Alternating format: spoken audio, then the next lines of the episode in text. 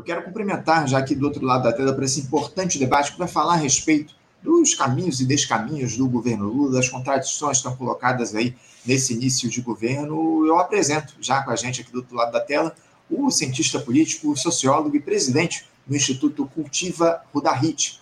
Rudahit, bom dia. Bom dia, Anderson. Bom dia a todas, todos que estão aqui acompanhando o debate. Rudá, quero agradecer muito a tua presença conosco aqui no nosso programa. Muito obrigado por você se dispor mais uma vez a dialogar com a gente aqui no Faixa Livre. Além do Rodar, eu também já tenho aqui nos aguardando do outro lado da tela o presidente estadual e membro da Executiva Nacional do Partido Verde, o PV, Roberto Rocco. Roberto Rocco, bom dia. Olá, muito bom dia, Anderson. Muito bom dia, Rodar. A você, amiga, amigo que está na audiência conosco. Tenhamos um excelente programa. Muito bom dia.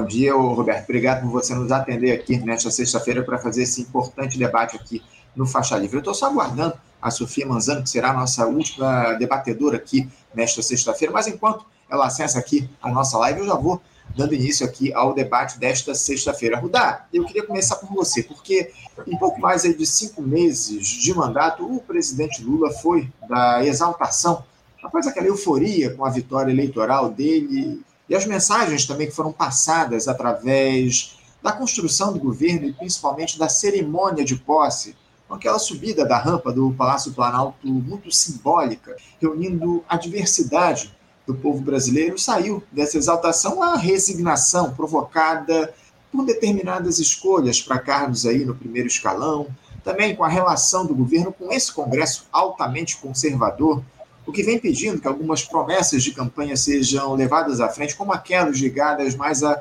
preservação do meio ambiente, por exemplo, enfim. Por mais que haja avanços importantes e que precisam ser exaltados, não dá para negar, Rudá, me parece aí que os retrocessos ou a manutenção do desmonte iniciado pelo bolsonarismo, ele prossegue, ainda que, evidentemente, em velocidade mais reduzida.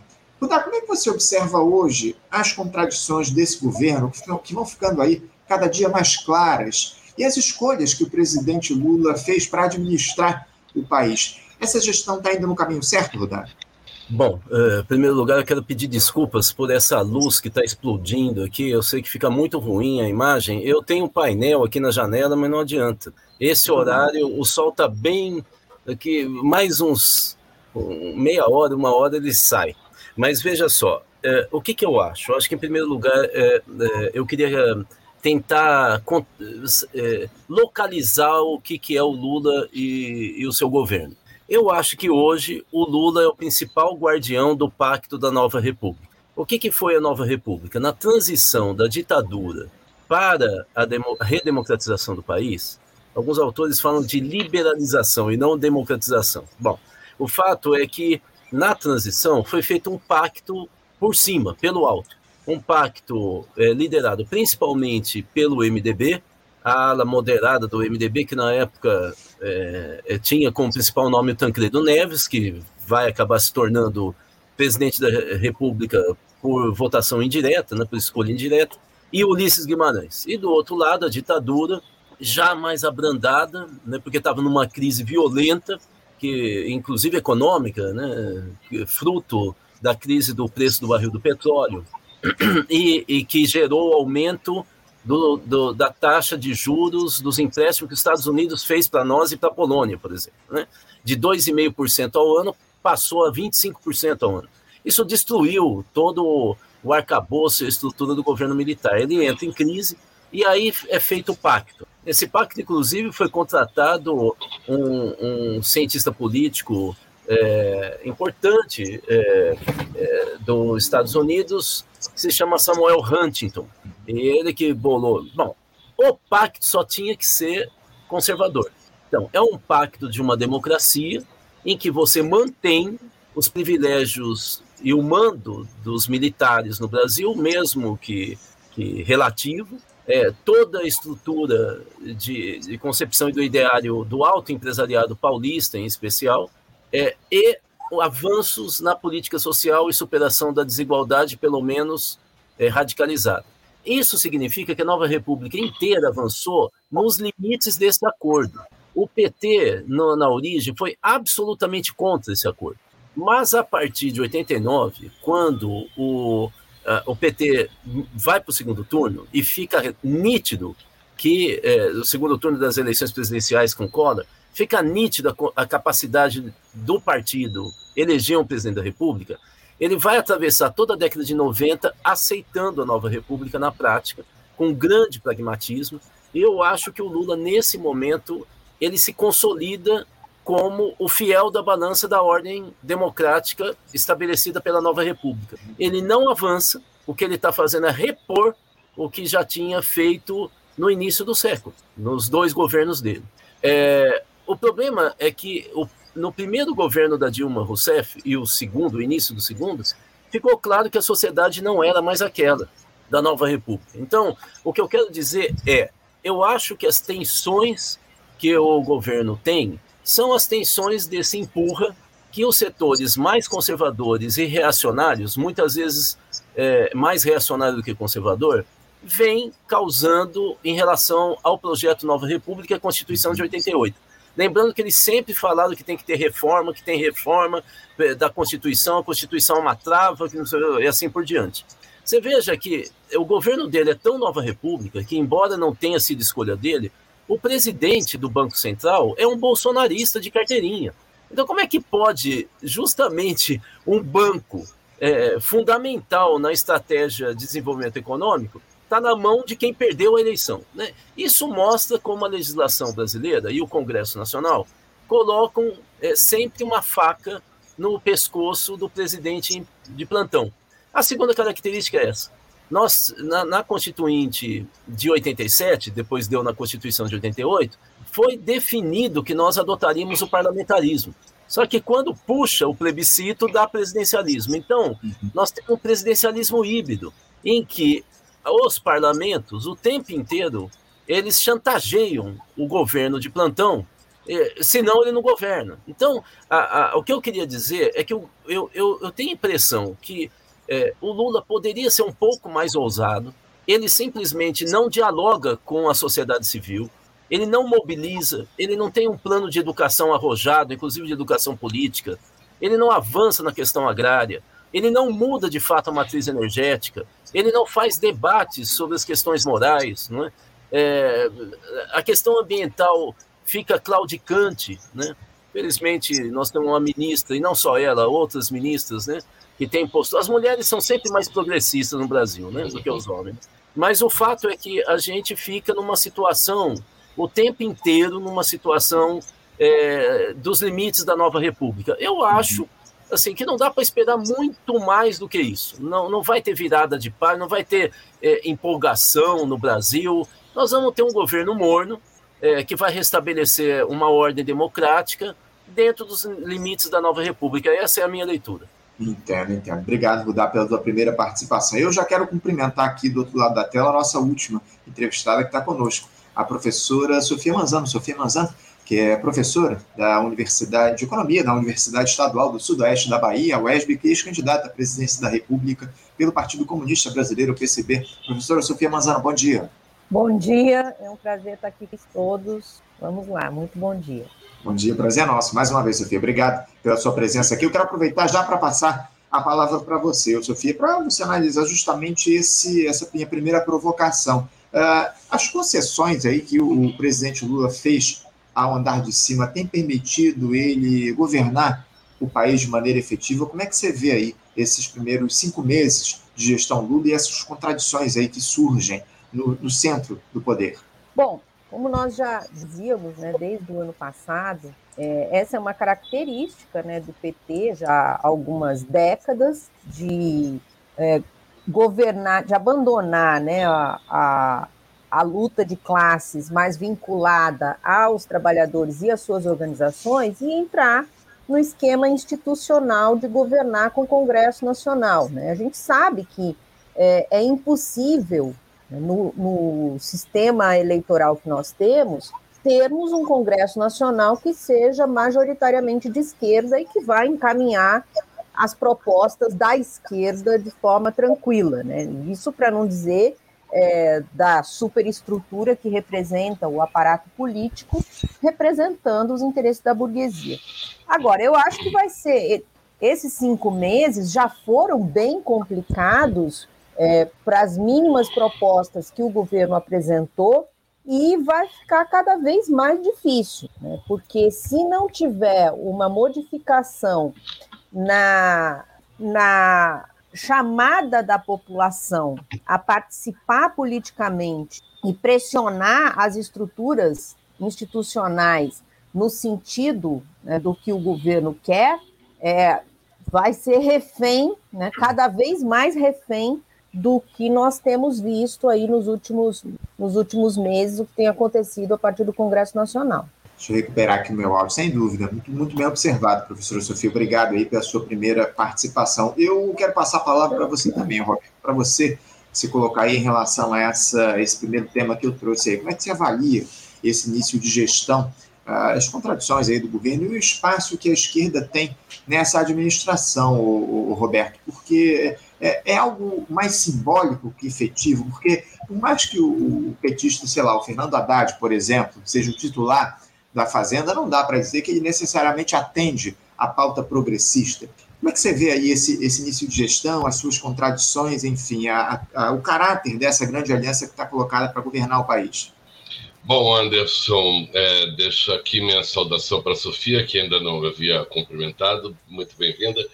É, eu entendo que um governo de coalizão que reúna é, um amplo arco de alianças que foi fez-se necessário para vencer um processo eleitoral extremamente é, contaminado por compra de votos, por, por, uso da máquina, abuso do poder econômico, abuso das mentiras como estratégia eleitoral, como até estratégia de gestão, se pode chamar aquilo que houve no Brasil recente de gestão, é, a, o genocida foi consolidado como uma liderança a partir de uma narrativa mentirosa e de uma histeria é, generalizada do que há de pior da política e na sociedade brasileira. E essa eleição, é, para mim, a vitória de Lula, ela foi uma resposta do, do setor mais esclarecido da sociedade brasileira e uma resposta fundamental, porque eu não sei onde estaríamos hoje caso não houvesse uma reversão do avanço desse nazifascismo dentro da política brasileira. Então, eu celebrei muito a vitória de Lula. Nós tivemos já dois governos do Lula, um governo da Dilma inteiro, mais uma parte do governo da Dilma. Conhecemos um pouco algumas das contradições do jeito PT de governar, algumas delas se repetem mais uma vez. Né? Óbvio que tem ali um interesse de se manter uh, quem é mais próximo ao presidente, é, tendo uma agenda um pouco mais atendida. E agora você tem que compor um ministério dentro desse arco de alianças. Não, não, não dá para negar, não vou dizer que o Partido Verde esteja satisfeito, não há sobre esse aspecto da monta montagem do governo a satisfação plena, mas é, a gente compreende as dificuldades de você montar um governo num arco tão eclético. E Lula é, era o único que conseguiria e conseguiu vencer esse atraso medonho, terrível, que destruiu as estruturas ambientais do país, que negou a ciência, que negou a educação, que acabou com as estruturas de cultura. Portanto, a remontagem de um governo do, em seis meses. Eu, outro dia eu vi, eu participei de um, de um debate em que a discussão é, parecia que se tratava do fim do governo Lula. Era tão terra arrasada, não tem mais jeito, acabou o governo. Falava, meu Deus do céu, o cara tem cinco meses de gestão, nós já estamos condenando ele à prisão perpétua porque ele não conseguiu resolver em, quatro, em cinco meses o que está prometido para quatro anos. Eu tenho uma expectativa muito positiva. Sou, por natureza, um otimista. E temos um compromisso explícito do presidente Lula, não só na vocalização interna, no, no discurso para o, para, para o Brasil, mas também para o exterior. Os acordos que o Lula encaminhou na, na COP do Egito no ano passado e que Marina tem reafirmado o Brasil vai entrar para o processo da transição energética nacional, que para a gente é, é louvável, mas é claro, como o Rodar falou, temos muitas contradições. Um país que quer é, ser é, conhecido e pilotar a agenda internacional da sustentabilidade, do baixo carbono, né, de uma sociedade com energia limpa, é, ao mesmo tempo sinalizar que tem intenção de prospectar petróleo na bacia da foz do rio Amazonas, combustível fóssil, para começar a produzir, pelo menos daqui a 13, 15 anos, 20 anos. O mundo daqui a 15, 20 anos, espero que esteja desconectado do, do alto carbono. Vamos caminhando para uma sociedade do baixíssimo carbono. Cidades como Niterói já têm compromisso para até 2045 zerar a sua emissão de carbono. Então, você é, correr atrás de mais combustível fóssil e ainda prospectar. Não é certeza que há petróleo ali, não, porque mais de 80 poços já foram perfurados, quer dizer, várias 80 é, prospecções já foram realizadas e não acharam nada por enquanto.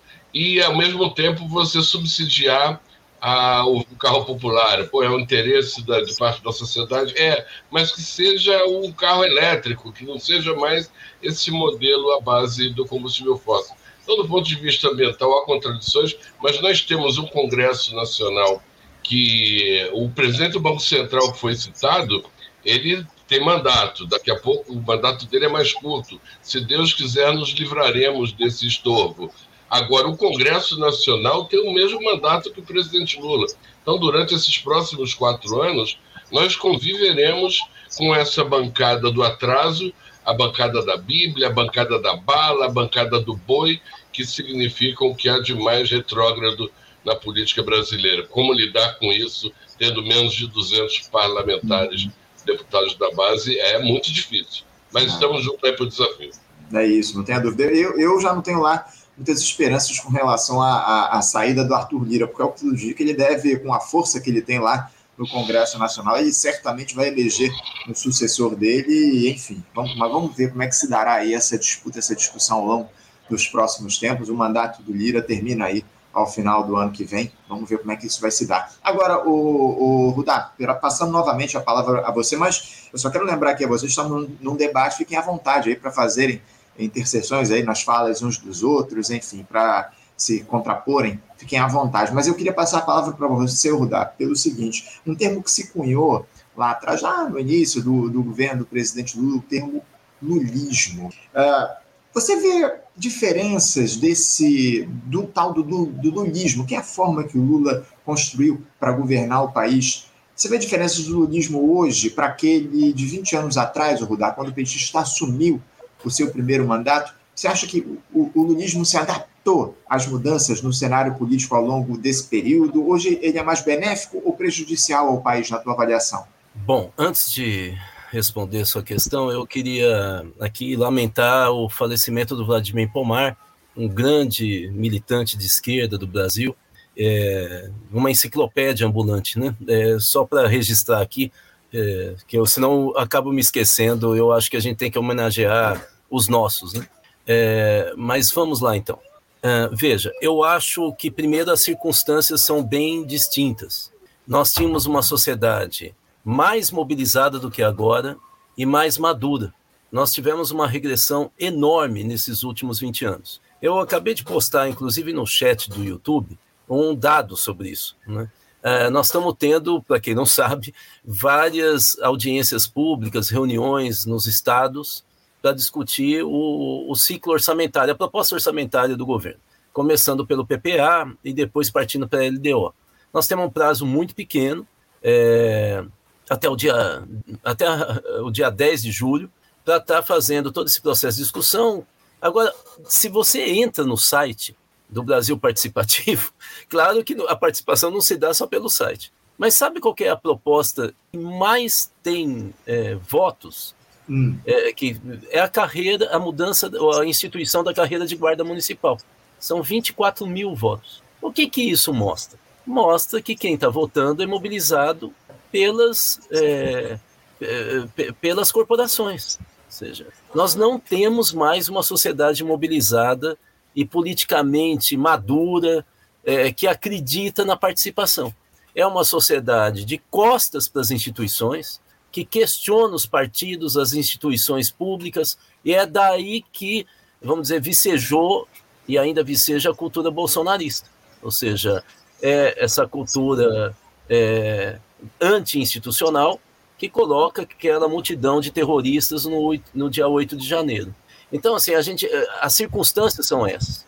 O Lula, o que, é o lulismo? O lulismo era uma estrutura de, de política de Estado que ele é, pensa, era a reconstrução do modelo do Roosevelt no Brasil, atualização daquele modelo do Roosevelt. O Roosevelt, depois da Grande Depressão de 1929, vai liberar, vai liberar, vai liderar o New Deal, que é baseado mais ou menos assim, é um triângulo. Ele concentra o orçamento na União, e induz na, numa das vértices desse triângulo o grande, o grande empresariado a fazer o que ele acha que tinha que ser em termos de investimento, e do outro lado, ele cria políticas de transferência de renda e de formação.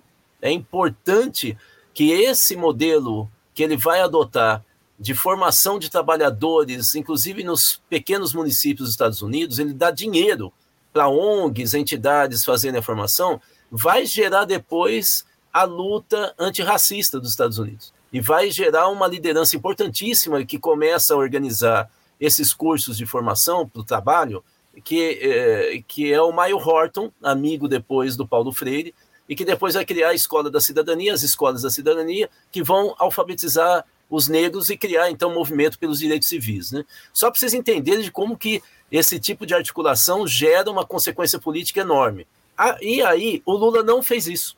O Lula, nessa segunda vértice, que é transferência de renda através do Bolsa Família, aumento real do salário mínimo e crédito subsidiado do popular, né?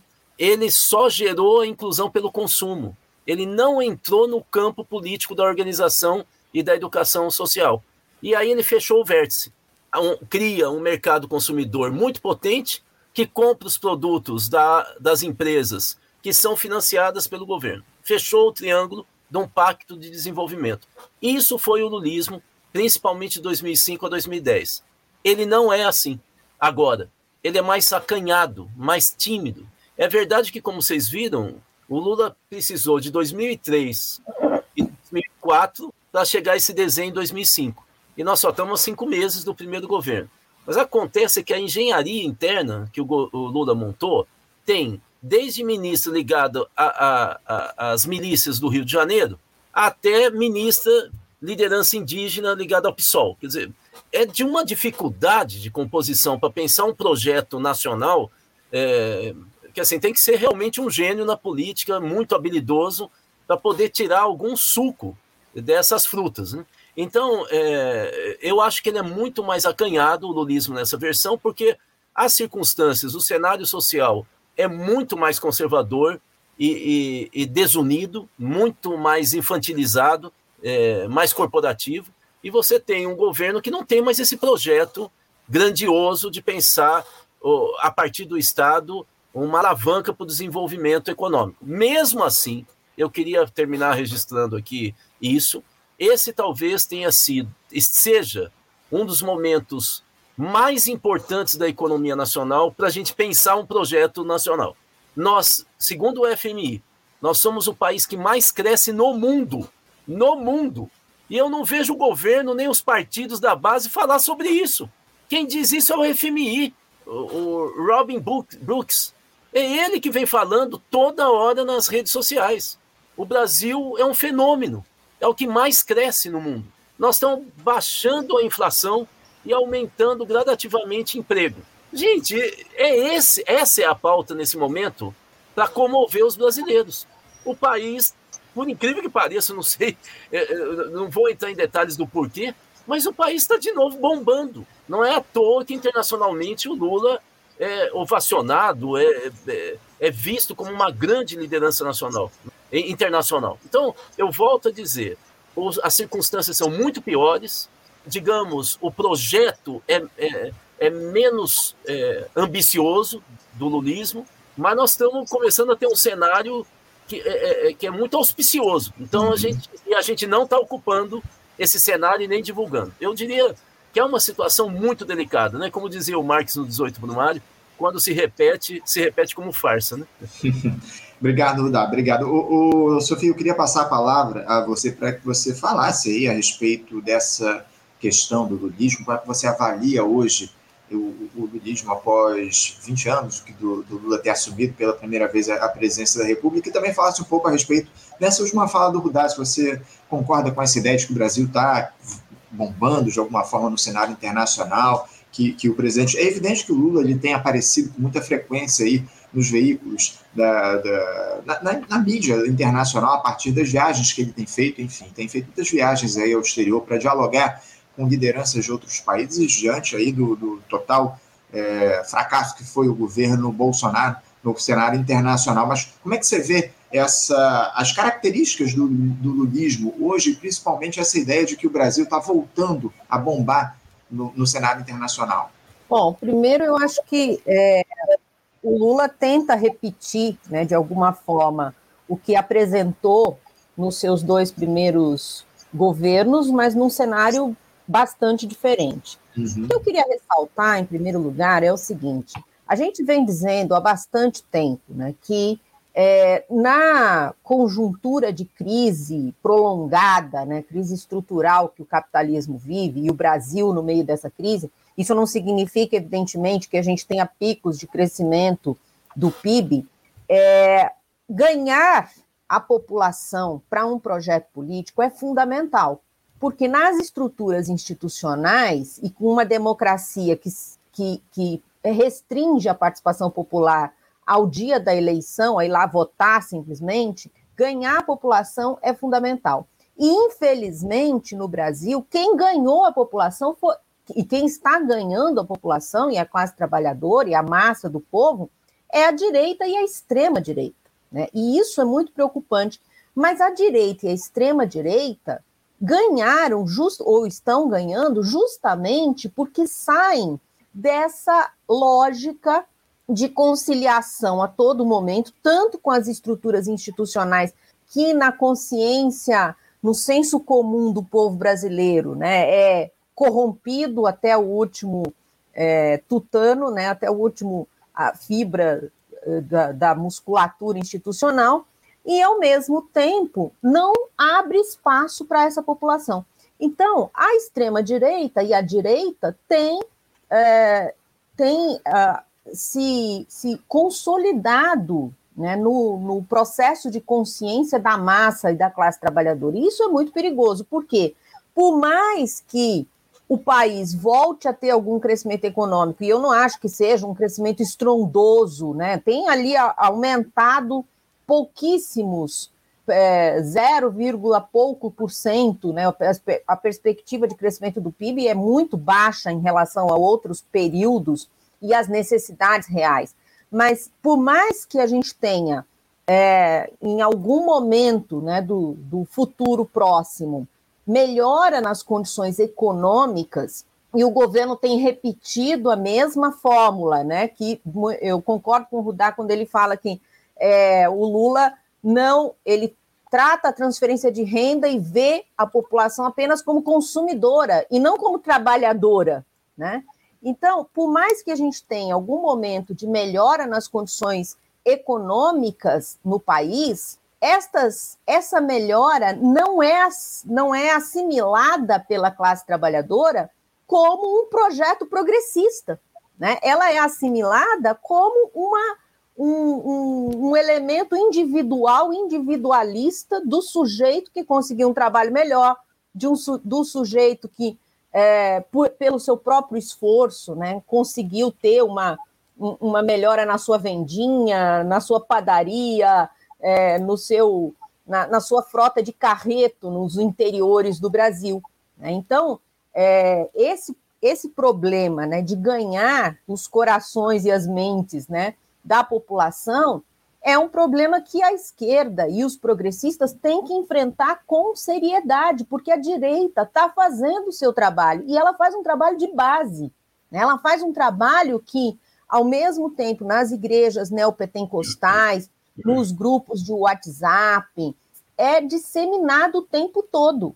E isso é muito preocupante, porque a gente pode aí sim rever uma situação que nós já vimos ao longo da história, que após um governo que tenta fazer uma coalizão e tem um corte mais social-democrata, vem a ascensão do fascismo.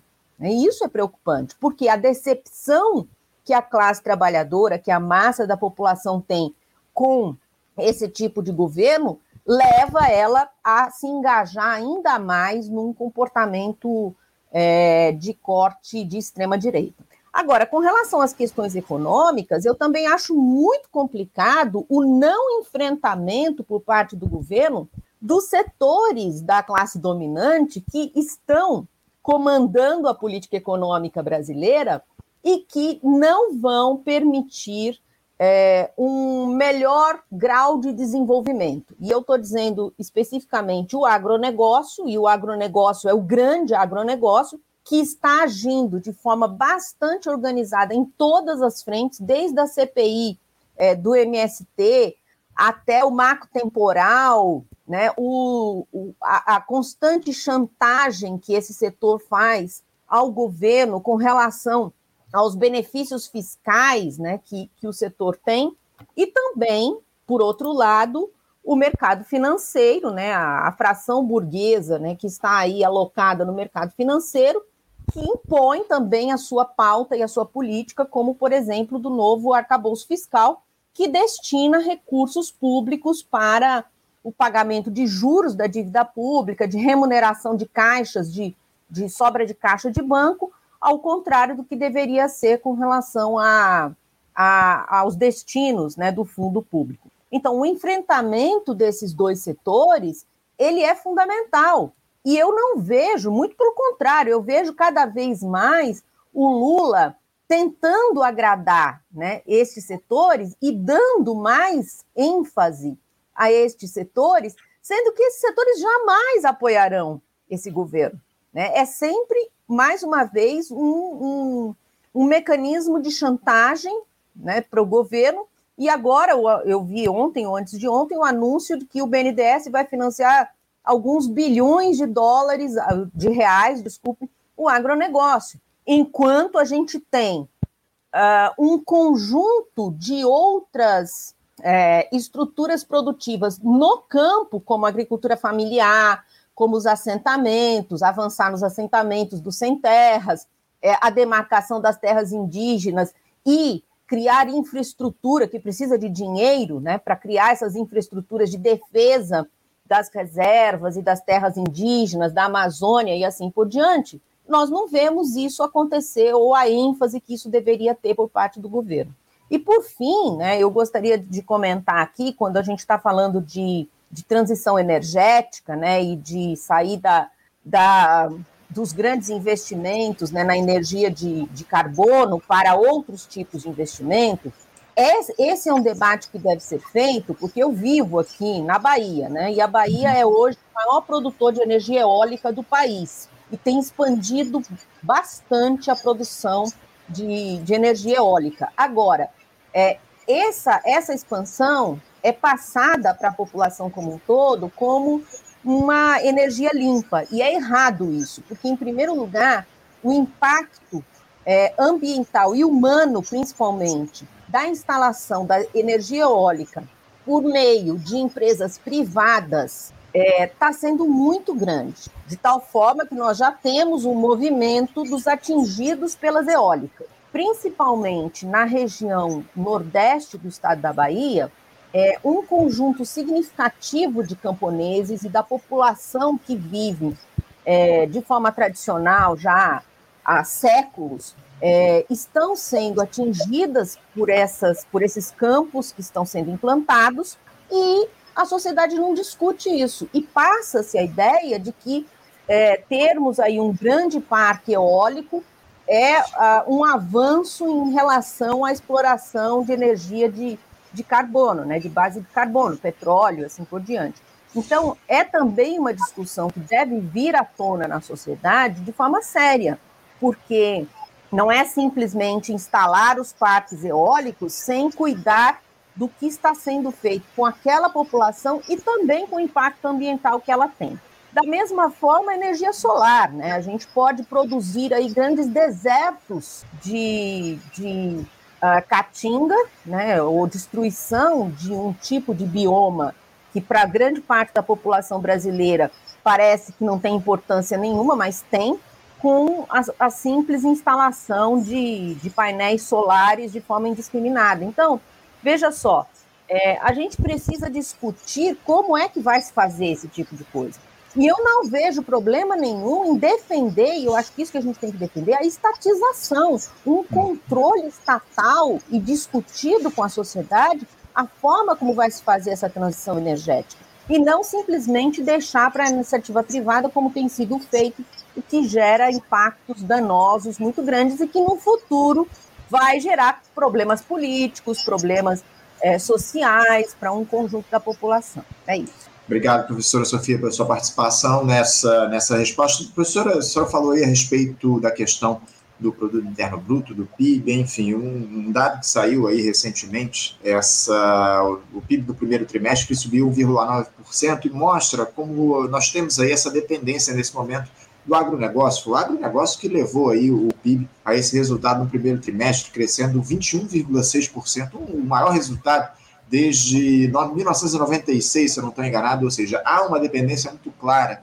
do agronegócio aqui no nosso país e precisa, acima de tudo, nesse momento a gente precisa de um país que se reindustrialize. A gente não tem visto mudanças efetivas nesse sentido, e eu não me refiro, evidentemente, só a esse governo Lula. Essa necessidade de reindustrialização está colocada já há muitos anos aqui no nosso país. Caso contrário, a gente vai continuar cada vez mais dependente dessa dinâmica do agro no Brasil. O, Roberto, eu vou te passar a palavra para que você fique à vontade também para se, se, colocar em relação ao que já foi debatido aqui até agora, mas é, eu queria te levantar uma questão que estava colocada nesse, nesse meu questionamento em relação ao Rudá e a Sofia, que é justamente esse o presidente Lula que saiu da prisão injusta ao qual ele foi submetido lá em 2018, dando a entender, aliás, a, a prisão dele se deu, se eu não estou enganado, em 2000, foi em 2018. 2018. Isso, isso, pois é. Uh, dando a entender, ele saiu da prisão, ou pelo menos naquele período em que ele estava preso lá em Curitiba, ele deu a entender de que, de alguma forma, mudaria a forma dele de governar, especialmente na relação com a grande imprensa.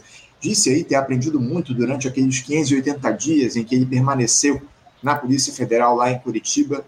Aquele Lula que deixou a prisão lá em 2020, ele é o mesmo que comanda o país nos dias de hoje, Roberto? Olha, eu acho que não eu acho que o Lula, como todos nós, ele também é, é resultado do, do seu desenvolvimento, das suas relações, o, a dinâmica da política é, faz com que em determinadas situações você tenha que se ir se readaptando. O Lula é um sobrevivente, é um ser político que tem uma capacidade extraordinária de adaptação e de, e de integração com o meio em que vive. Por, por isso que ele transita tão bem em situações tão distintas. Mas o mundo não é mais o mesmo, Anderson. Estava é, ouvindo aqui o, o, o Rudá, a Sofia falando, e sobretudo na análise que o Rudá faz, é super pertinente, né? Ah, e Sofia também abordou isso, né? o que era o início desse século e o que nós estamos vivendo hoje, é, nós, nós podemos voltar um pouquinho mais no tempo para fazer uma avaliação assim, de algo que eu vivi muito proximamente, que foi o momento da Eco 92, a Rio 92, a segunda conferência do, do, do meio ambiente, aí já uma, a Conferência do Meio Ambiente para o Desenvolvimento Sustentável, que foi no Rio de Janeiro. O, sou, sou militante do movimento ambientalista, coordenador da ONG Os Verdes, que surgiu em 87, e em 92, Rudá, nós tivemos uma, um encontro da APDEMA, da Assembleia, que reunia as ONGs ambientalistas do estado do Rio de Janeiro, e nós tínhamos cerca de 100 ONGs ativas no estado do Rio. Hoje, se você contar nos dedos, não dá para encher as duas mãos. São muito poucas as ONGs. A, a, a dinâmica do. Em primeiro lugar, a, a, decepção com a representatividade, de uma maneira geral, ela gerou um descontentamento, uma falta de motivação nas pessoas em buscarem participar de sindicato, participarem de partidos políticos. Os partidos, então, foram praticamente criminalizados recentemente. E no movimento ambientalista não é diferente. E, além disso, tem o fenômeno do, da internet. As mídias digitais elas se transformaram em plataformas onde, onde o, ser humano é, participa e coloca para fora aquilo que tem de, de, de, pensamento, às vezes o que tem de ódio, o que tem de, de pior, e mas de, de uma certa maneira a, amortece a necessidade de você buscar outros canais para ser ouvido, para falar e para ouvir. Então, o movimento ambientalista é um exemplo disso. É, nós parecíamos estar vivendo uma, uma onda crescente de mobilização em prol do, do, do meio ambiente, na, nas lutas ambientais, e que não são lutas exclusivamente conservacionistas, são lutas por, por, pelo direito à vida, pela qualidade de vida, pelo desenvolvimento com tecnologias mais menos agressivas e que sejam mais sustentáveis dentro do possível, que o sustentável completo absoluto não existe, mas elas hoje o, você tem muito menos é, esse, esse interesse de, de se mobilizar por conta das questões é, que nos movimentavam e nos mobilizavam há 30, 40 anos atrás. É, a, e, em contrapartida, nós temos uma sociedade muito mais sensível a essas pautas do que havia anteriormente. Hoje todo mundo fala em meio ambiente. O capitalismo se apropriou do, do conceito da sustentabilidade. Qualquer propaganda de, de banco, de grandes indústrias, até o agro é, é, é eco, né? O, do, na propaganda, vale tudo. Então, grande parte da, da, da, do conceito foi absorvido pela, pela inteligência capitalista e foi transformado em produto. Então, até conta de banco, venha para o banco mais sustentável. O banco é sustentável. Né? Eles estão aí financiando sócios em, em grandes é, negócios no, do, do agro e, e investimentos que não levam muito em consideração os impactos que possam causar na nossa vida. Mas, é, de, de, toda maneira, eu entendo que há uma necessidade do governo, e isso o Lula é, tem reafirmado, né? Nós passamos, agora estamos chegando ao fim da semana do meio ambiente, primeira semana do meio ambiente desse novo governo, e no Dia Mundial do Meio Ambiente, dia 5 de junho, nós tivemos uma derrota horrível no Congresso, um retrocesso, os caras aprovando o marco temporal, essa bancada do atraso desmontando o Ministério do Meio Ambiente, acabando com o Ministério dos Povos Indígenas, que teria como uma das suas principais, se não a principal função, a demarcação das terras indígenas, e tiveram essa atribuição é, retirada do seu arcabouço, é, o que foi ali para a gente um, um, dia terrível, um dia terrível. Em que pese a, que o STF tá, tem alguma é, perspectiva de reversão e o próprio governo também, é, não vamos ter vida fácil, porque a pauta deles é uma pauta é, absolutamente contrária ao que nós pensamos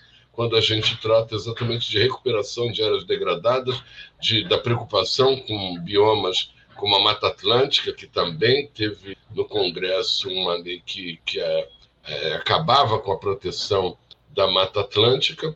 Ah, o Pantanal não está muito na pauta, mas o Pantanal tem, perdeu 30% do, do, do, do, seu tamanho original e continua em ritmo acelerado. É, a Amazônia sofre pressões violentíssimas.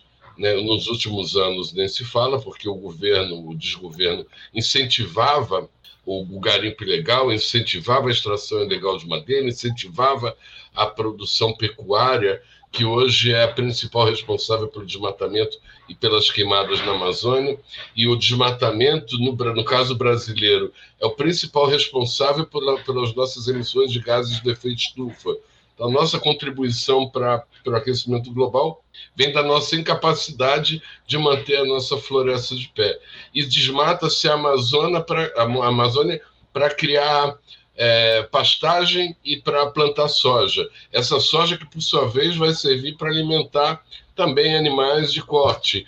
Então, é uma cadeia é, que é muito cruel, muito cruel. Além de ter muita clandestinidade, não, não tem nada de pop, de tech, é, é, é a bandidagem, a milícia florestal atuando, tentando explorar o que tem, o que temos de mais rico no, no país. E aí você tem o processo de lavagem de gado.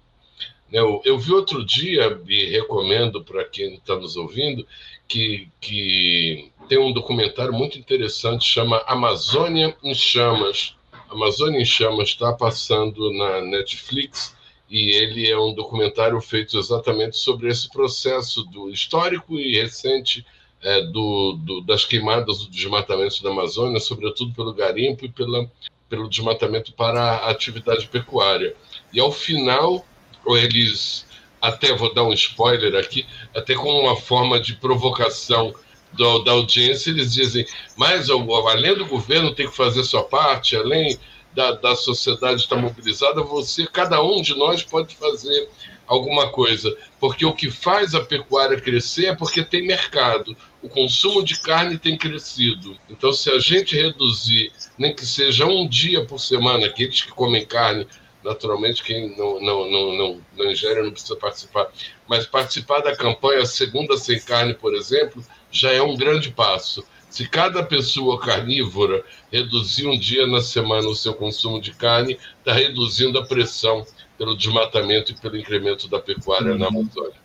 Obrigado, o, o, Roberto, pela tua, pela tua fala. O Rudar, eu, eu queria avançar no, no nosso debate para além desses temas que a gente trouxe até agora, porque a partir dessa dinâmica aí, Rudar, que se estabeleceu na institucionalidade, com o executivo aí cada vez mais dependente do legislativo, especialmente diante dessa grande aliança que se escolheu para governar, Rudar, o judiciário você acha que vai continuar sendo um ator preponderante na política nacional mais uma vez? Essa influência do Supremo Tribunal Federal no cenário político institucional, ela se ampliou muito ao longo desses últimos tempos.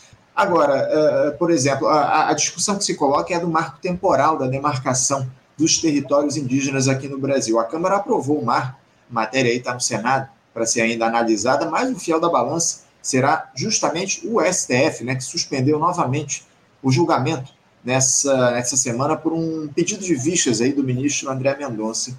Você vê esse governo Lula tendo de se salvar, entre aspas, ou mudar a partir do judiciário? E, e, que tipo de problemas isso pode trazer ao país? As, as, nomeações dos ministros mais importantes dessa gestão Lula são as do Supremo, Rudá? Então, é exatamente isso. Ou seja, aquela concepção do ativismo é, que está dentro do STF, que o principal ministro que lidera essa linha é o Barroso, ela venceu, ela é hegemônica hoje. Independente de você fazer um discurso, inclusive com a aposentadoria do Ricardo Lewandowski, que era um opositor a essa visão voluntariosa do judiciário, é, a situação piora ainda. O judiciário ocupa o espaço é, político frente à trava que a disputa parlamento-executivo gera. Então, assim, é, é, é, nós, tamo, nós temos uma escalada, vamos só lembrar, a escalada começa na década de 90. Na segunda metade da década de 90, nós temos várias teses, inclusive na USP, que indicam que a partir de 94 o movimento sindical começa a judicializar as lutas sindicais. Ela deixa de ir para a greve, ela deixa de organizar a base, aquela grande palavra de ordem, organização no local de trabalho, tinha até sigla, OLT, ela abandona isso e começa a ir para o judiciário. Isso vai fortalecendo o judiciário como fiel da balança da, da garantia dos direitos sociais.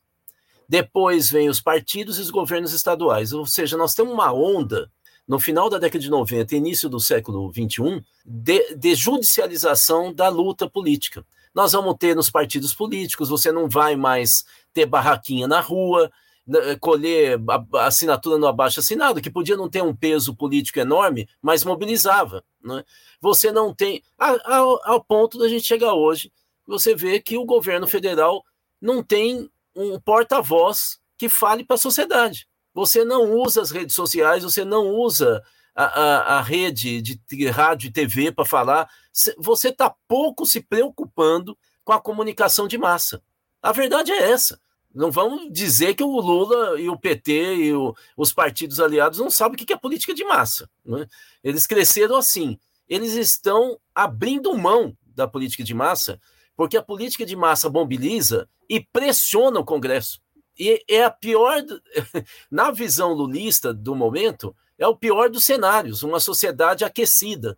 Porque na visão do Lula volta o bolsonarismo, que é muito bom de fazer agitação de rua. Então, você tem uma, uma situação de uma trava política extremamente é, é, é, significativa que faz o, o judiciário ser o principal é, ator político institucional no momento.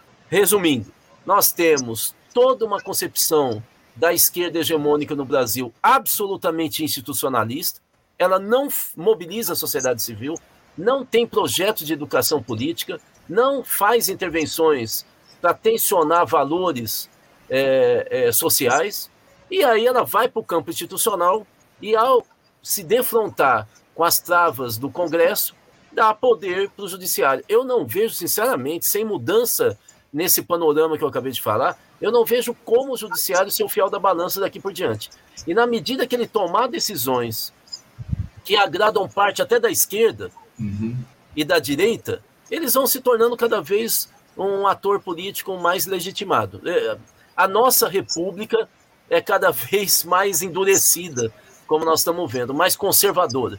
Uhum. É, e, e, menos popular, acima de tudo, como você muito bem observa. Eu tenho questionado isso muito aqui ao longo dos últimos tempos, Rudá, dessa necessidade de participação popular e, acima de tudo, do, do governo se impor dialogar com o povo, com a utilização aí das, das aparições do presidente em rede nacional de rádio e TV, o presidente convocando rede nacional para dialogar com o povo, a gente lamentavelmente não observa isso aqui no país nessa gestão, e na verdade isso nunca foi uma, uma pelo menos da, da, a partir do momento em que eu comecei a observar, analisar, dialogar com a política, isso nunca foi uma ação do, do executivo no país. O presidente da República dialogar com o povo através dos veículos de, de rádio e TV que tem à, à disposição dele. Mas, enfim, o, o, Sofia, eu queria te passar a palavra para você falar também a respeito dessa, dessa questão do Supremo, do Judiciário aí, de alguma forma, balizando o que é a, a, o executivo, a política institucional no nosso país. Como é que você vê essa dinâmica que está colocada e também falar sobre essa necessidade que há no país de a gente mudar essa, como o próprio Rudá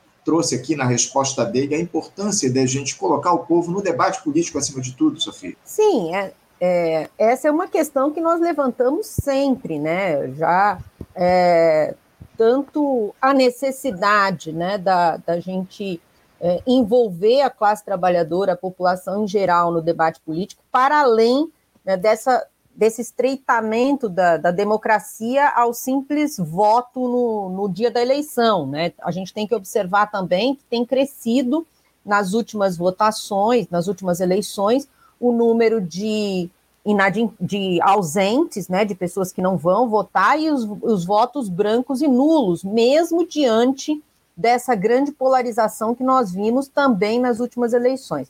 Aliás, eu gostaria de chamar a atenção para isso, porque essa também é uma tendência muito preocupante né, que nós temos visto na esfera política brasileira, que é na transformação do, do espaço de luta política, sempre, é, ou quase sempre, né, no, na, nos últimos processos eleitorais, em é, dois blocos, de, um de extrema direita e outro não tão de direita assim né? ou seja, uma, um, uma americanização do processo eleitoral, né? não só americanização, porque na Inglaterra também né, a gente vê esse fenômeno acontecer, e isso é muito perigoso, porque a gente fica sempre na chantagem né, de, de ter que escolher o menos pior e por conta da possibilidade de vitória da extrema-direita, do fascismo, coisas desse tipo não só né, é, de ter que escolher o menos pior, mas com a efetiva possibilidade da vitória da extrema-direita, como nós vimos no Brasil na eleição do Bolsonaro. Então, é, essa também é uma preocupação que nós temos, no sentido de que está havendo um estreitamento ainda maior né, da democracia formal, que para a população é, está restrita ao simples voto, e o voto em apenas duas opções, porque esse, esse estreitamento passa por diversos mecanismos né, que estão que vem operando na cena política brasileira já há algumas décadas, pelo menos, né, de que passa, por exemplo, pelas legislações eleitorais, passa pelo comportamento da grande imprensa, né, de, de é, restringir a informação sobre os, as disputas político-eleitorais a esses dois grandes blocos apenas, e passa, inclusive, pelo comportamento dos maiores partidos de é, direcionarem né, a, a formação e a informação sobre os processos eleitorais a jogar todos os atores políticos né, nesses dois grandes blocos. Depois, o que nós vemos é que, tanto no Congresso Nacional como no período de, de estabelecimento de um governo, aí os pequenos outros blocos políticos têm que ser alocados né, dentro da, de uma possibilidade de coalizão né, para governar.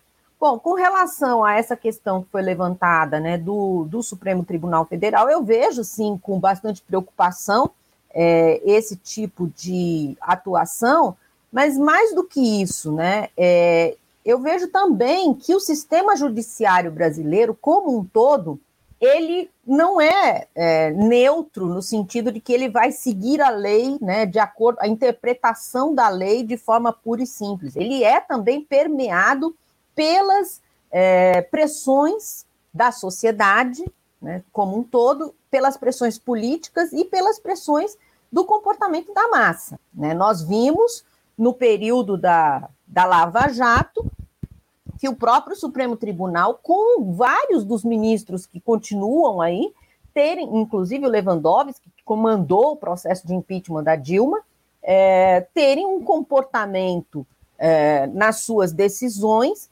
empurrados pela, é, pela massa, pela, pela pressão da imprensa, né, em criminalizar a política e todo aquele processo que a Lava Jato desencadeou.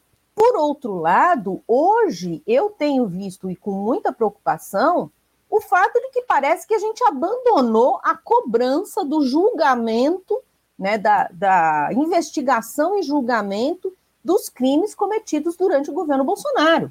Né? Então, nós não estamos nem falando mais que não vai ter anistia. Parece que assim, ah, deixa para lá, né? Já passou, já vencemos ele na eleição, então agora fica tudo por isso mesmo. Então, acho que a gente também tem que retomar, e o governo é responsável também por fazer essa, por tomar essa decisão de cobrar né, que o que foi feito durante aqueles quatro anos não sejam apenas corrigidos com novas políticas, mas que seja investigado e punido, né, porque senão nós teremos a reprodução disso mais para frente de forma ainda pior. Obrigado, Sofia, pela tua pela tua resposta. Rudar, é, eu, eu, sei que você tem que sair daqui a pouquinho, você tem um compromisso agora às 10 da manhã, então eu queria, é, pedindo licença aqui ao Roberto para passar a palavra para o Rudar, para você fazer suas considerações finais e também fazer um último questionamento aqui no debate. Rudar, você, você vê aí um eventual fracasso dessa gestão Lula, é, fazendo com que a extrema-direita volte ao Palácio Planalto em 2026? Você vê essa ameaça no ar e outra. O que é que poderia ser considerado um fracasso desta gestão diante da grande aliança que se formou justamente para derrotar o bolsonarismo? Bom, Anderson, é... primeiro é o seguinte: o que fica claro é que nós regredimos. Né? É, eu, eu, citei brincando aqui o 18 de maio do Luiz Bonaparte, mas eu vou aproveitar, já que eu citei, é, eu vou aproveitar para lembrar o seguinte: o, o Marx, no 18 de maio, é, ele, ele destaca no capítulo 3. É, ele, ele, o Marx sempre foi muito arguto, né? E, e, a gente vai lendo fica surpreso com o que ele escreve, assim, porque ele sai é, da, da curva, né? Ele diz o seguinte: olha, da mesma forma que depois da Revolução Francesa nós tivemos uma sucessão, uma alternância do poder, sempre cada vez mais progressista, até chegar nos jacobinos, né? É, ele fala a partir da última década do século XIX, né, da década é, é, nós tivemos, é, da penúltima década, desculpa, nós tivemos exatamente. É, não, não foi do século. Desculpa. A partir da década de 1840, nós tivemos exatamente o inverso, uma onda cada vez mais conservadora até chegar nas Forças Armadas e no Luiz Bonaparte. Ou seja, ele fez uma brincadeira aqui de um movimento ascendente e um movimento descendente. Eu quero sugerir que é exatamente isso que está acontecendo no Brasil. Nós tivemos, na década de 80, na redemocratização, uma, a, a, um movimento ascendente. Nós estamos tendo do Sarney, nós estamos passando até a quase vitória do Lula, mas não é só uma questão eleitoral. Nós tivemos, imagina, nos primeiros três anos, nós tivemos a criação do PT e da CUT. A gente vem com, com logo mais tarde com o MST, é uma ascendente cada vez maior, de tal maneira que aquela frase famosa do Gramsci, de que é possível ter poder sem ser governo, estava estampada no rosto de todos nós. Ou seja, o, o, a esquerda não era governo, mas a direita estava completamente escanteada, ela estava muito assustada com o que estava acontecendo, teve que abrir mão de várias orientações no, na Constituinte jogar peso na área econômica, por exemplo, e os militares também para segurar o famoso artigo que lhe dá poder para manter a ordem internamente, porque a, os constituintes já estavam tirando isso dos militares. Né? Então, assim, nós, nós vamos ter uma situação de ascendente, só que no século XXI nós vamos ter exatamente o movimento contrário a partir de 2014, 2015. Eu acho nesse sentido que 2013 foi o estertor da ousadia iniciado lá nos anos 80. Ela de jeito nenhum foi coisa de direita, há muito estudo, é, eu mesmo tenho um, feito lá com os líderes, é, inclusive análise documental, fotográfica, depoimentos, tal, não tem nada de direita. A direita estava lá, como qualquer movimento de massa, você não tem uma única orientação ideológica. Mas a liderança nunca foi da direita. Mas, infelizmente, nós perseguimos os jovens, tanto do movimento Passe Livre como dos comitês da Copa, no período seguinte, 2014, e aí abriu a brecha para os jovens de extrema-direita, que estavam se organizando desde 2004, mas não tiveram influência em 2013. Quem diz isso são eles. Uhum. Osterman, o pessoal, são eles. Rodrigo Constantino, eles é que falam isso. Eles não tinham peso nenhum, nem em São Paulo. Então, é, eu acho que nós estamos num período de descenso do progressismo e da ousadia no país. É, nesse sentido, eu, eu acho o seguinte: eu não vejo exatamente um risco, da, nesse momento, da volta da extrema-direita ao governo. O que eu vejo é algo mais grave. A possibilidade do ideário de extrema-direita ser hegemônico como cultura e, e, e você conseguir expandir cada vez mais valores egoístas, individualistas, de negação da solidariedade e generosidade humana, de negação de políticas públicas, de um Estado ordenador, voltar àquela ideia, é direito meu não tomar vacina. Na sociedade não é direito, não. O direito é tomar vacina, porque o direito é universal. Essa ideia de ter arma, de, essa ideia é dos libertarianos dos Estados Unidos, que veio pelo MBL, pela, pelas mãos desses ultraliberais, né, os empresários brasileiros, e ela conseguiu disseminar. Então, eu não vejo nesse momento o risco da volta ao poder da extrema-direita. Na política, tudo é possível, do ponto de vista da disputa política. Eu estou falando nesse momento.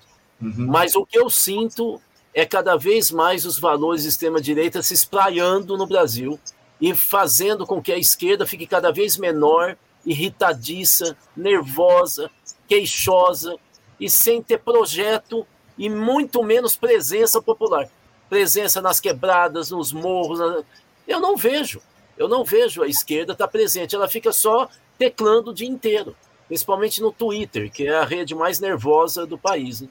Então, isso me assusta. Você imagina, para dar um exemplo para terminar aqui, no meio da pandemia, com tantos trabalhadores, principalmente trabalhadoras autônomas, perdendo renda, o que, que a esquerda, inclusive não petista, ficou discutindo? A formação de frente ampla. Uhum. Ou seja, desde quando você ia para o morro e comovia a população falando, ai, ah, nós estamos pensando em fazer uma frente ampla, o que, que você acha disso? O cara dava um tiro na tua cabeça. Eles estavam precisando de comida, de emprego. E a esquerda ficou de costas, porque perdeu a sensibilidade popular. Perdeu.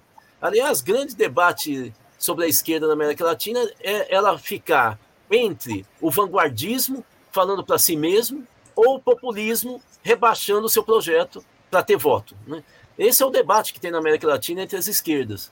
Então, eu, eu acho que nós estamos num momento muito delicado. Por isso que eu falei, se a economia está bombando, eu acho que a gente tem que, pelo menos, pegar essa, essa deixa e abrir uma discussão sobre o que fazer com uma economia bombando. Né? O que fazer com o emprego?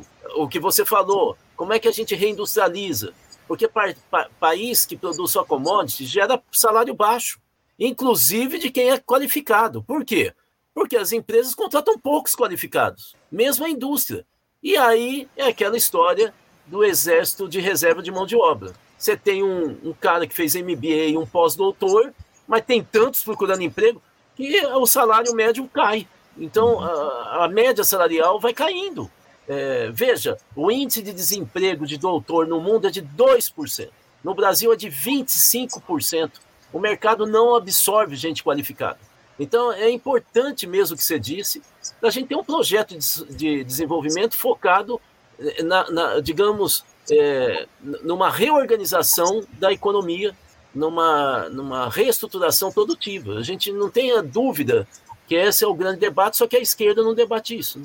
Uhum. É, fica debatendo entre si quem é que vai para o ministério, quem é que vai ser o candidato a prefeito em São Paulo e fica nisso.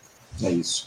Rich, muito obrigado aí pela tua participação conosco aqui nesse debate desta sexta-feira. Agradeço muito a tua participação. Te desejo um ótimo final de semana e deixo meu abraço, viu? Obrigado, um abraço para todos vocês. Obrigado, Anderson. E vida longa ao Faixa Livre. Obrigado, Rudá. Um abraço. Até a próxima. Conversamos aqui com o Rudahit. Rudá, que é cientista político, sociólogo e presidente do Instituto Cultiva. Mas a gente ainda vai avançar um pouquinho. Mas estamos aqui na reta final do nosso debate, mas eu ainda queria passar a palavra para você, Roberto. Te deixo, acabei pulando você, te peço desculpas, porque o Rudá precisava sair rapidamente aqui por conta de um compromisso. Eu queria te, dar, te deixar à vontade para falar aí a respeito dessa questão que eu levantei anteriormente, da, da predominância do judiciário no debate político institucional do nosso país, e para que você também fale a respeito dessa provocação que eu fiz a, a, a Rudá. Uh, você acha que a manutenção dessa democracia burguesa depende da gestão Lula dar certo aqui no país, ou Roberto? Olha, eu acho que não exclusivamente, né? Nós passamos recentemente esse último período de trevas que o Brasil viveu. Nós tínhamos ali ocupando o Palácio da Alvorada um, um ser que queria, que atacava diariamente as instituições brasileiras, que estimulava a, os seus seguidores a atacarem as instituições brasileiras, que chegou a dizer, num ato, no 7 de setembro, em plena Avenida Paulista, que não cumpriria decisões de um determinado ministro do Supremo. Uma coisa completamente absurda, uma agressão é, que, que colocava em risco a permanência da, das instituições democráticas brasileiras, o Estado brasileiro de direito. Então, as instituições foram fortes.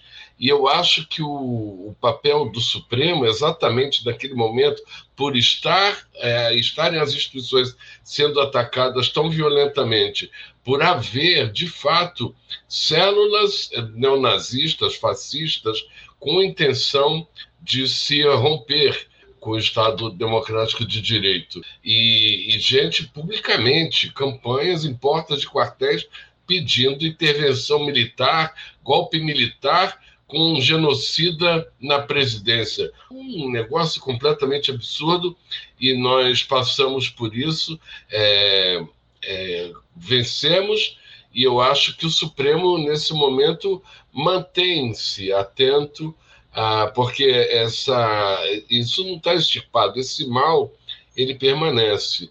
Né? A sociedade brasileira está muito fragmentada. Historicamente, a gente teve poucas eleições no Brasil que não foram exatamente polarizadas, né, nessa, no Brasil da, da recém-redemocratização, a partir da eleição de 89, que teve ali Leonel Brizola, de fato, disputando um lugar no segundo turno, né? O, o, o Brizola, o Lula disputando quem iria enfrentar o candidato conservador, o Collor. É, depois disso, foi, raramente você teve alguma chance é, de, de, um, de, uma terceira via, excetuando-se talvez Marina em 2014, que vinha na, na candidatura com Eduardo Campos, e após o falecimento de Eduardo, ela, ela assumiu a dianteira ali das pesquisas. Mas o, é, é, assim, o, o leque de, de perspectiva, de possibilidades de candidaturas é, que não sejam polarizadas, infelizmente, não tem sido uma prática na nossa política. Né? E, e é, mas é complicado. Eu posso falar pelo Partido Verde, a nossa dificuldade, viu, Anderson, Sofia, a você, amiga, amigo que estão nos ouvindo, para você manter um partido atuante num país continental como o Brasil, é uma dificuldade muito grande, é, porque o custo é muito grande. Você vai botar uma campanha de vereador numa cidade, numa capital, custa muito recurso. É, eu sou do tempo em que a gente era voluntário para montar banquinha nas universidades, né, para vender, um, ainda vendíamos material. As pessoas compravam a borboletinha do Gabeira na campanha de 86. Isso ajudava a financiar a própria campanha, conseguia se retroalimentar, se autoalimentar. Isso não existe. Hoje você vai chamar alguém para fazer a campanha. Ah, eu gosto muito do Partido Verde, que legal. Vamos para a campanha. Você vai pagar quanto? Pô, mas não tem dinheiro para pagar. A gente, você não pode ser voluntário. A gente pede por uma hora da sua semana que você possa tirar para estar num ponto ajudando a gente, fazer uma panfletagem, segurar um cartaz, alguma coisa desse tipo. Então, é muito difícil, sobretudo quando você disputa as eleições com o poder econômico que é, financia o que tem de pior na política, porque o que nós vemos no Congresso Nacional é representação do poder econômico atendendo a demandas com, é, ideológicas sejam elas em prol do, do agro, a bancada do boi, a, das igrejas pentecostais, a bancada da Bíblia e, e de outros, é, das milícias e etc., na bancada da bala.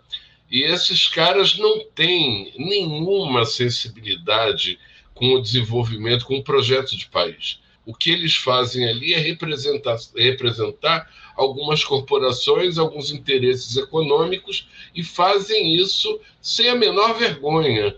Portanto, é, manter-se alinhado na luta, nas trincheiras, tentando sensibilizar a população é, de que isso não é um, um, uma luta entre o bem contra o mal, não há o salvador da pátria, o Sassamutema foi uma novela, né? ele não existe na realidade.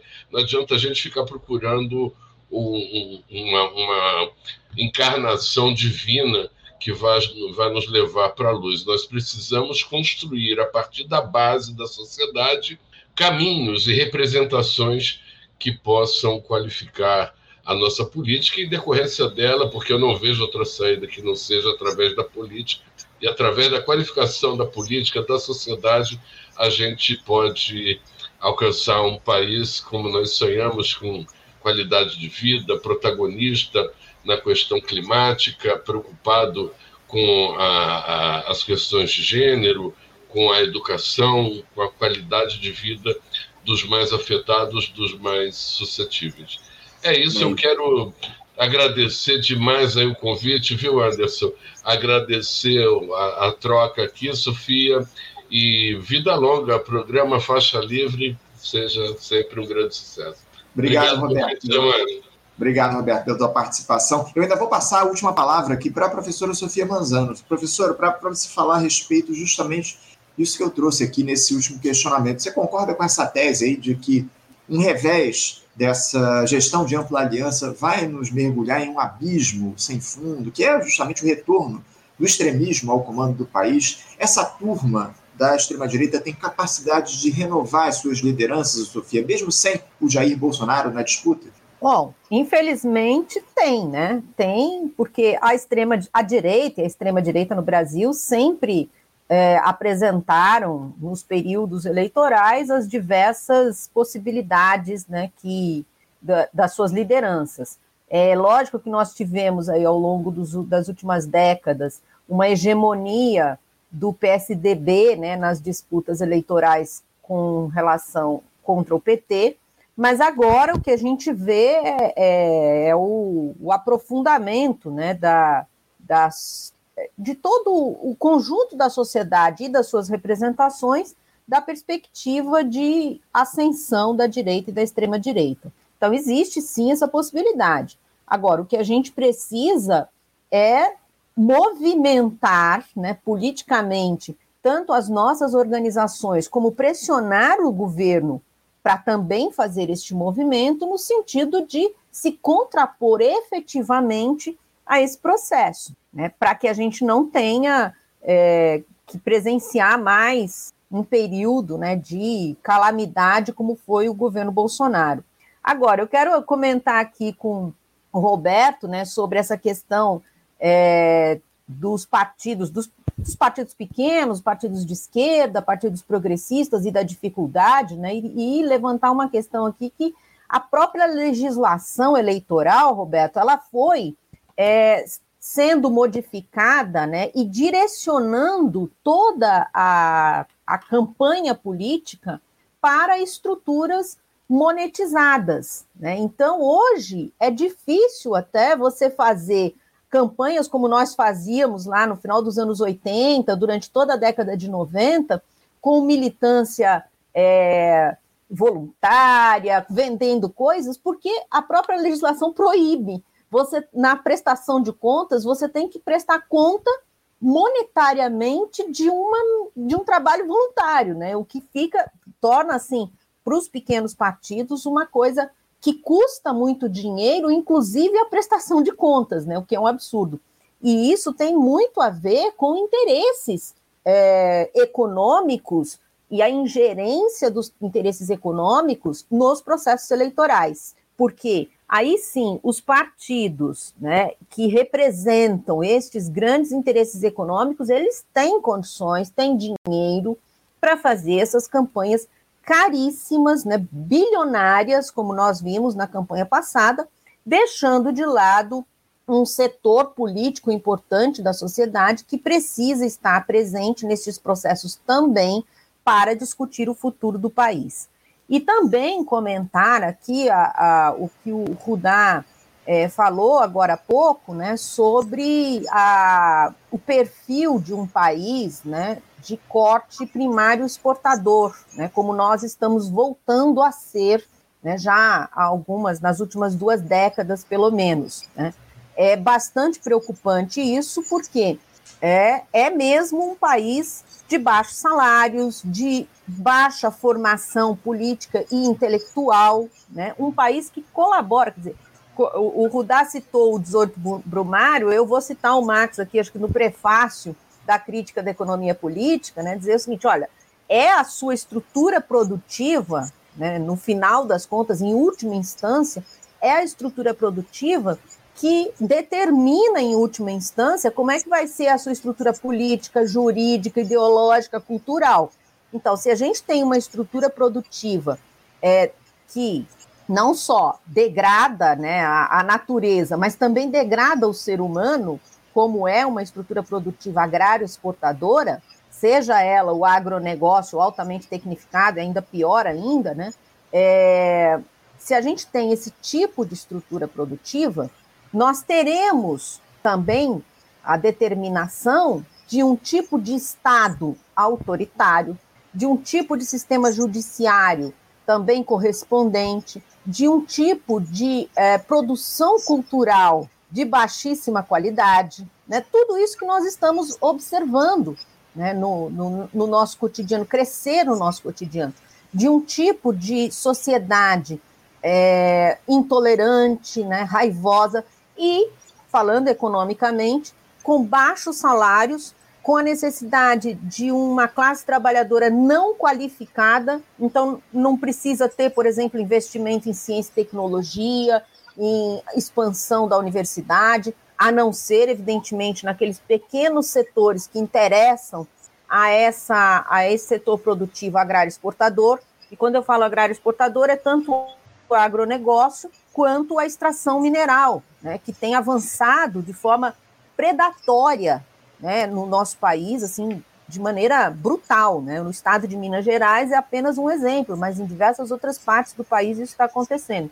Então é muito preocupante que nós não tenhamos essa discussão de forma mais ampla na sociedade. Muito pelo contrário, nós estamos sendo massacrados pela ideia de que o agro é pop, o agro é tech, o agro é tudo. É, a, a, a Rede Globo é o, o grande. Agora tem até novela agro, né? É um, um negócio assim estrondoso.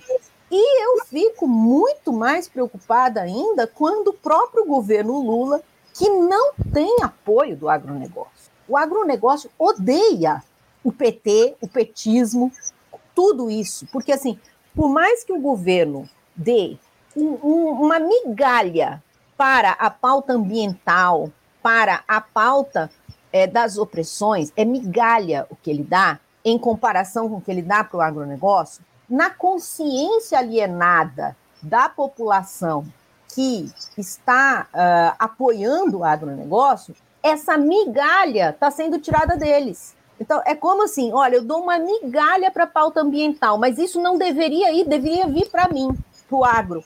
Então, eles não vão apoiar, não vão ter nenhum tipo de comportamento positivo com relação a esse governo, e o governo está o tempo todo cedendo e oportunizando ainda mais o crescimento desse setor.